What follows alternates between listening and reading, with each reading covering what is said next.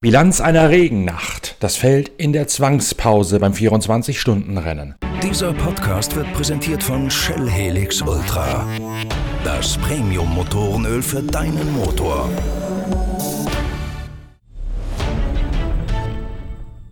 Die Fahrer haben sich verkrümelt, die Mechaniker dagegen müssen meist die Nacht durcharbeiten. Obwohl kein Auto fährt, herrscht dennoch hektische Betriebsamkeit in der Boxengasse nach der roten Fahne wegen des Starkregens. Der Regen hat sich in der Tat noch einmal intensiviert, allerdings sind da bereits alle Autos, auch der verunfallte Get-Speedwagen von Raffaele Marcello, dem anfangs Führenden, wieder in der Box angekommen, sodass dich die Mechaniker ohne Parkvermehrregeln auf die Boliden stürzen dürfen und alles reparieren können, was sie bis zum avisierten Neustart in die Finger bekommen. Christopher Mies hat ein ähnliches Szenario bereits im Vorfelde kommen sehen. Der Audi-Fahrer, der zum Zeitpunkt des Abbruchs auf Platz 2 liegt, gemeinsam mit seinen Teamkollegen Mattia Drudi und René Rast sowie Calvin van der Linde, meint, ja, im Endeffekt, ähm, was zu erwarten war, wenn man das Rennen so spät im Jahr macht, ähm, dass das Wetter nicht mitspielt. Schade. Ähm, wären wir letzte Woche hier gefahren, wo die TM hier war, hätten wir, glaube ich, ein Traumwochenende gehabt. Aber jetzt haben wir natürlich das typische Eifelwetter sind jetzt aktuell auf Platz 2. Äh,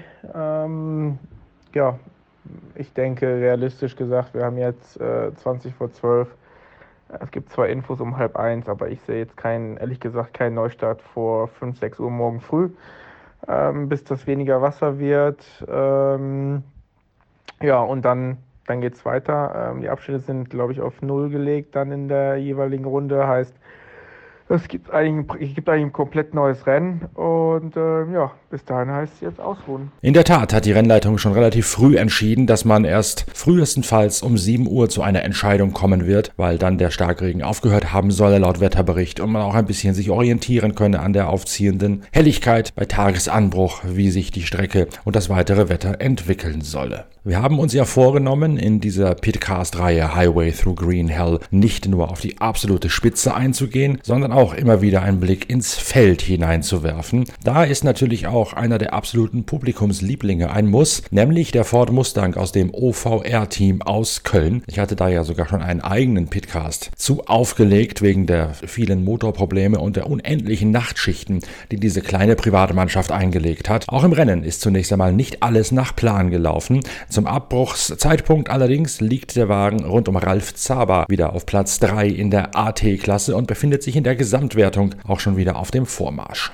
Wir sitzen natürlich alle jetzt äh, wie die anderen Teams auch in der Box und äh, haben die Entscheidung gerade gehört, dass es äh, vor 7 Uhr äh, zumindest äh, definitiv nicht weitergeht. Die Entscheidung danach äh, kann keiner absehen. Einerseits ähm, glaube ich, dass es oft gesagt, die Entscheidung abzubrechen oder zu unterbrechen war vollkommen richtig. Andererseits sind wir ein bisschen, ja, ein bisschen traurig schon, weil das Rennen hatte trotz der schwierigen Bedingungen jetzt äh, den, den Flow gefunden. Wir hatten, äh, der Motor läuft äh, super gut. Wir hatten ja das Pech, zweimal den Motor wechseln zu müssen. Wir hatten nochmal Pech, die Lichtmaschine ähm, hat gestreikt. Das war vielleicht ein bisschen Folgeschaden, Überhitzung des Motorschadens.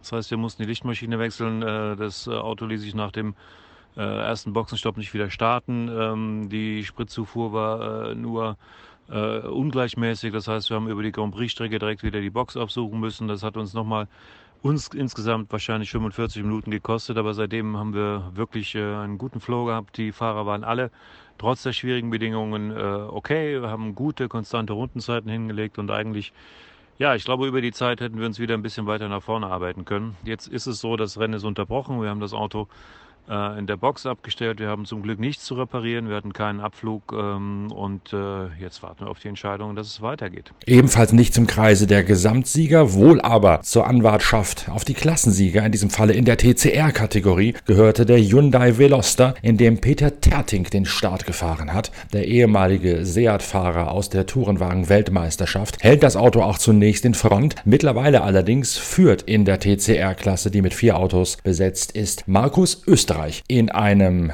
Honda Civic aus dem Team Fugel Motorsport. Peter Terting erklärt, wie es zum Machtwechsel gekommen ist. Bei uns war relativ viel los. Ich bin in den Start gefahren, den ersten Stint. Das hat eigentlich ganz gut funktioniert, habe das Auto bis zur letzten Runde auf 1 oder in der Klasse auf 1 geführt, war auch schneller als die Konkurrenz. Gegen Ende vom ersten Stint hatten wir dann leider das erste technische Problem, weil wir so viel Wasser im Ansaugbereich hatten, dass dann der Klopfsensor kaputt ging. Haben das gewechselt, äh, kurze Reparaturpause, konnten uns dann wieder langsam nach vorne arbeiten, sind derzeit in der TCR-Klasse auf 2 mit unserem äh, Veloster, also mein Auto. Der i30 hat ein bisschen mehr Probleme, das heißt, der war leider auf einmal zu laut, um 2 Dezibel. Die haben die Auspuffanlage gewechselt, sind wieder rausgefahren. Auto war immer noch zu laut. Jetzt, äh, dank der roten Flagge, bauen die diverse Schalldämpfer oder versuchen das leise zu machen. Jedoch hat der i30 doch schon ein paar Runden Rückstand. Wir schauen jetzt mal, wir haben das Glück oder mit dem TC-Auto im Regen ist es natürlich ein bisschen angenehmer wie mit den GT3 oder mit den heckangetriebenen Fahrzeugen, weil mit dem Frontantrieb äh, überholt die beim Beschleunigen einfach das Heck nicht so schnell. Wir sind zuversichtlich, dass wir nachher wieder dabei sind. Ja, schauen wir, wie es weitergeht. Ist ja wie immer spannend hier in der Eifel. Und wo wir schon bei Publikumslieblingen sind, was macht denn der ganz neue, ein bisschen skurrile Glickenhaus mit dem Chevrolet-Motor hinten drin? Das Auto liegt auf Platz 17. Thomas Mutsch ist zum Zeitpunkt des Abbruchs der Fahrer gewesen. Unser Auto läuft absolut problemlos bis jetzt. Äh, natürlich ähm, ja, haben wir auch einige Probleme, die Reifen auf Temperatur zu bringen, wie wahrscheinlich alle hier. Und äh, ja, haben natürlich mit zunehmendem Regen dann auch äh, unsere Probleme gehabt mit äh, Aquaplaning äh, und natürlich äh, noch kälteren Reifen und weniger Grip. Also von daher war es die absolut richtige Entscheidung, das Rennen an der Stelle zu unterbrechen und nicht erst zu warten, bis wir äh, viele Unfälle sehen. Also von daher Lob an die Rennleitung. Ähm, denke ja, morgen früh wird es dann weitergehen. Äh, es soll ja dann etwas weniger regnen und ich hoffe, dass wir dann äh, in dem Sinne das Rennen auch zu Ende fahren können. Äh, wie gesagt, bis jetzt absolut problemlos der 004 am Laufen und, und das Team äh, Klickenhaus macht einen tollen Job und ich äh, freue mich dann auf morgen. Auch bei den großen GT3 gibt es nicht nur die gesamtsiegfähigen Autos, sondern auch eine interne Wertung für Profis, die ein Gespann bilden mit Amateuren, mit Herrenfahrer. Dort hinein fällt Alex Müller aus Rees am linken Niederrhein. Er fährt eines der beiden Fricadelli-Autos, teilt sich diesen Wagen mit Norbert Siedler und Robert Renauer, also zwei Vollprofis neben Alex Müller. Als dritter Mann im Bunde ist Klaus Abelen, der Teamchef, höchstpersönlich an Bord. Das Auto mit der Nummer 30 lag dank der Vorarbeit von Alex Müller Müller, Norbert Siedler und Robert Renauer. Zwischenzeitlich sogar mal auf Platz 1 in der Pro-Am-Wertung. Dann allerdings ereilt das Quartett ein Schicksal, wie es nur das 24-Stunden-Rennen schreiben kann. Vom Abbruch aber nun wirklich auf dem ganz genau falschen Fuße erwischt. Wir haben ähm, aktueller Stand bei uns an der 30 ist, dass wir ähm, bis zum Abbruch oder bis 20 Minuten vom Rennabbruch ein ganz gutes Rennen hatten.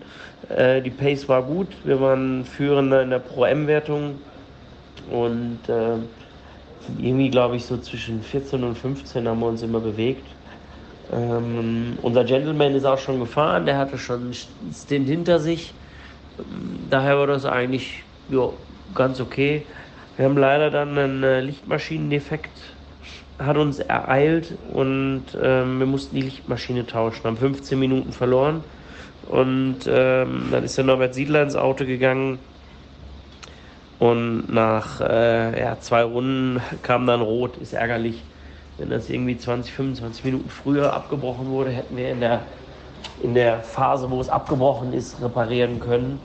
Ähm, und hätten dadurch keine Zeit verloren, weil wir halt so, wie gesagt, 15 Minuten Standzeit hatten und die verloren haben.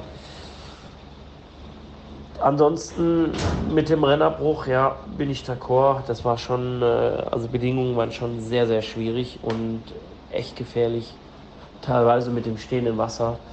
Ähm, wir bleiben jetzt einfach mal dran. Gucken, ich glaube um ähm, 0.30 Uhr gibt es eine Info vom Renndirektor und äh, dann schauen wir einfach, wie es dann weitergeht. Bis dahin warten wir halt einfach ab.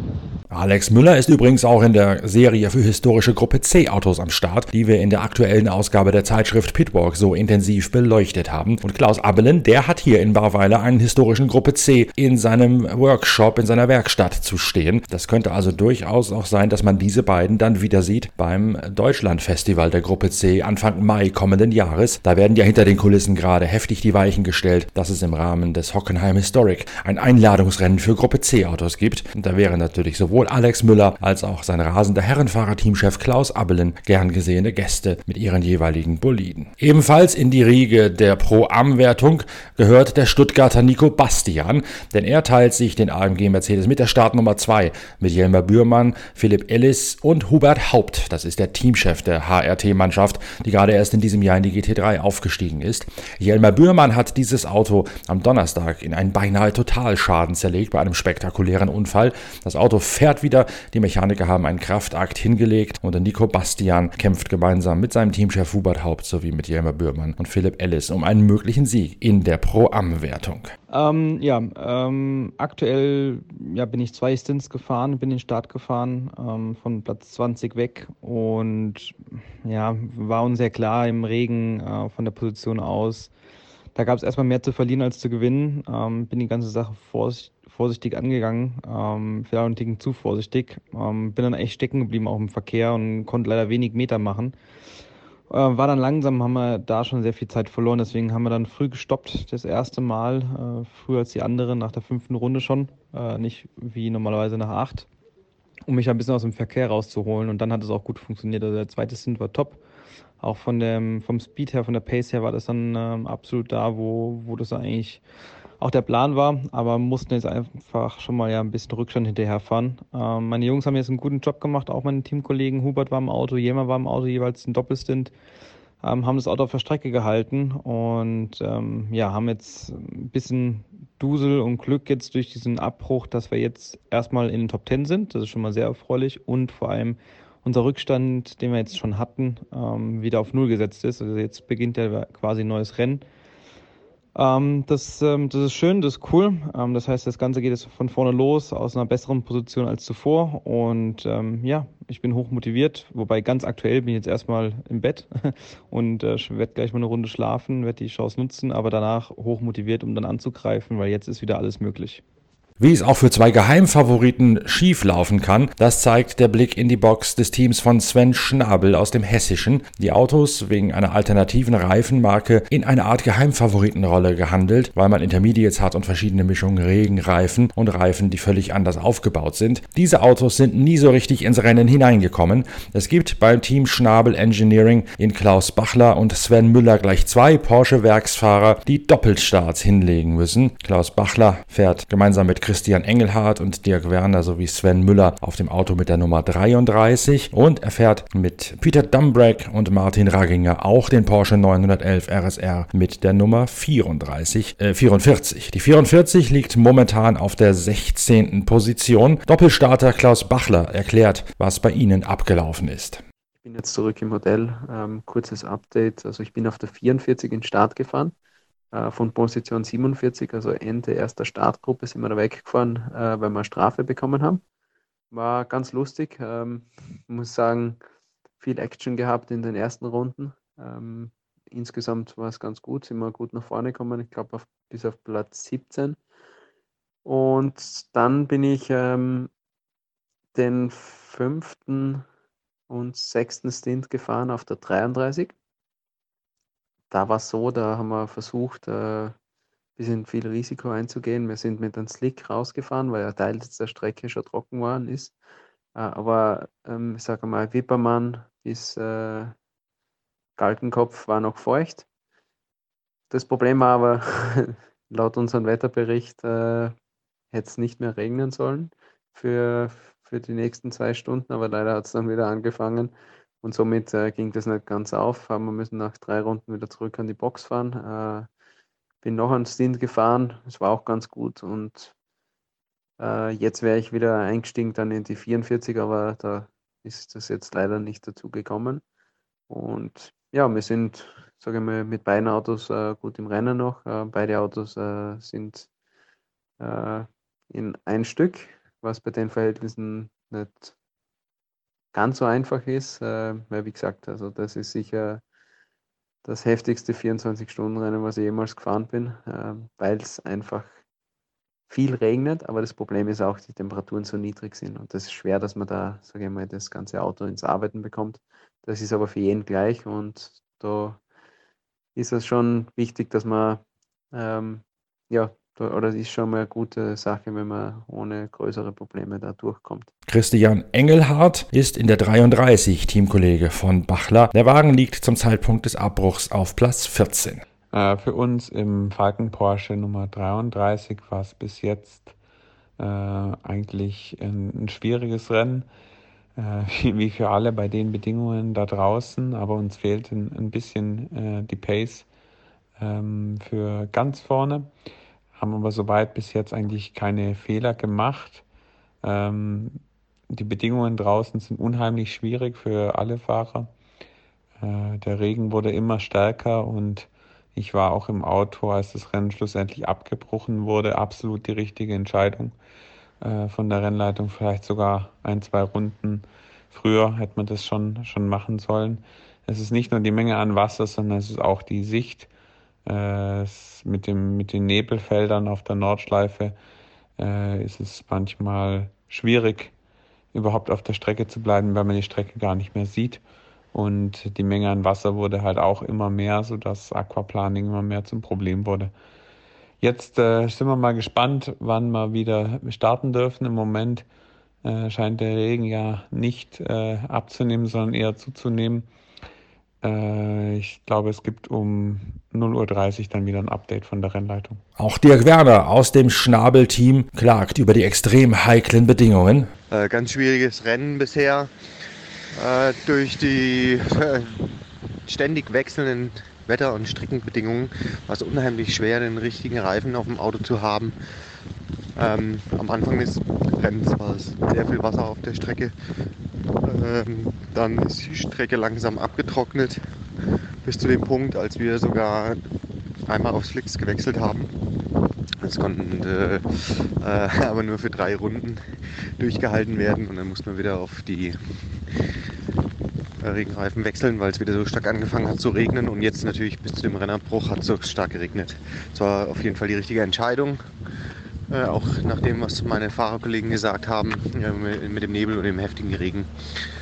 Aber ja, bis dahin wirklich, wirklich schwierig. Ähm, und das Hauptthema war einfach die richtigen Entscheidungen bei der Reifenwahl zu treffen, um das Auto auf der Strecke zu halten. Und äh, ja, jetzt schauen wir mal, wann es weitergeht morgen. Und ich hoffe, dass dann das Wetter ein bisschen besser wird, wir vielleicht auch nochmal unsere äh, Slickreifen fahren können. Morgen dann im Laufe des Tages. Und bis dahin, ja, erstmal gute Nacht.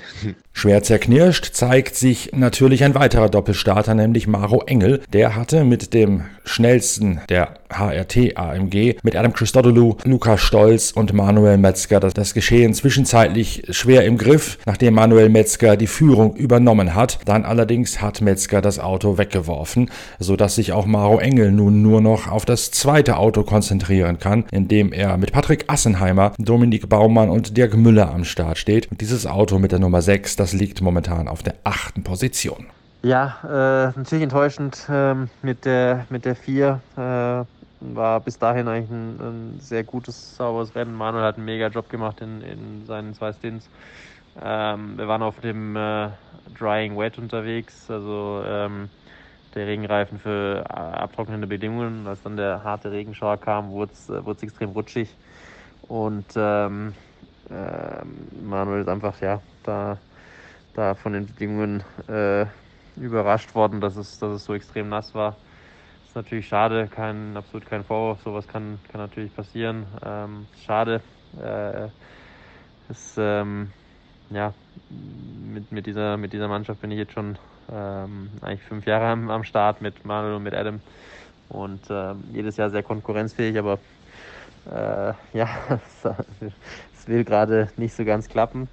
Aber äh, ja, wir kommen auf jeden Fall nächstes Jahr mit, äh, mit den Jungs wieder zurück und ähm, lassen uns dann nicht unterkriegen. Ähm, Team hat uns, hat uns ein mega Auto gegeben und einen mega Job gemacht. Ähm, mit der 6 äh, sind wir noch gut im Rennen, liegen aktuell auf Platz 8. Äh, das heißt, wir werden von 8 wieder starten. Haben äh, natürlich ein bisschen Zeit verloren am Anfang äh, durch den Start aus der Boxengasse, aber äh, sind jetzt eben noch, noch voll im Rennen dabei äh, und werden da versuchen, alles, alles rauszuholen was, äh, was nur irgendwie geht.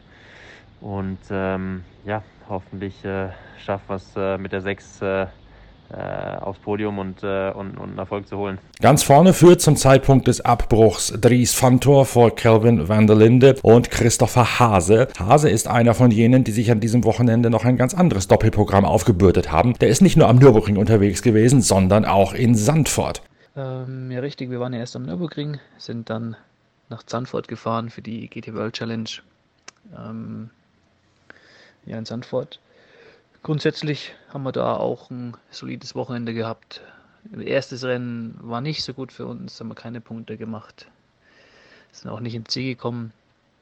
Zweites Rennen lief dann unerwartet gut. Ähm, ich bin als Vierter gestartet und, und äh, wurde von einem Kontrahenten berührt in Turn 1, wurde umgedreht, war dann an letzter Stelle. Und dann sind wir aber durchs Feld gefahren, ähm, und haben uns am Ende im Prinzip auf Platz 4 wiedergefunden zur Zielflagge, was wirklich sehr, sehr gut ist. Und ich muss auch sagen, der Santalog Audi, der war wie letztes Jahr in Sandford, schätze ich mal, das Auto der Masterdinge. Ähm, und letztendlich kamen noch zwei Strafen, die uns auf Platz 2 dann im Prinzip gewertet haben. Ähm, ja, dann sind wir zum Nürburgring zurückgeflogen per Helikopter ich muss sagen, der ganze Trip, der war wirklich ultra gut organisiert. Ähm, wir haben natürlich auch einige Testpunkte durchlaufen, ähm, was natürlich sehr aufwendig war, aber alles in der Hinsicht kein Problem gewesen. Ja, und dann im Prinzip hier jetzt am Nürburgring mein, mein, mein erster Doppelstint gleich nachts im Nassen, muss ich sagen, mental schon sehr, sehr anstrengend zu fahren. Ähm, ich glaube, unser Auto geht recht gut ähm, bei den Bedingungen. Ähm, aber es ist wirklich jetzt gerade am Ende, wo die rote Flagge rauskam, kann ich nur ein Lob an die Rennleitung aussprechen, denn das war sicherlich vielleicht schon eine Runde überfällig. Es ist nicht nur das Wasser, was nicht abläuft, ähm, beziehungsweise der Starkregen, sondern eben auch diese Nebelfelder, wo du kurzzeitig gar nichts siehst. Und von daher war das auf jeden Fall der richtige Call. Ähm, auch ich habe in dieser Runde, wo die rote Flagge rauskam, einen Moment gehabt, wo ich mich am Herzenbach ähm, ja, zweimal gedreht habe und Gott sei Dank nichts passiert ist. Ähm, ja, Aquaplaning war da eben überall auf der ganzen Strecke gang und gäbe.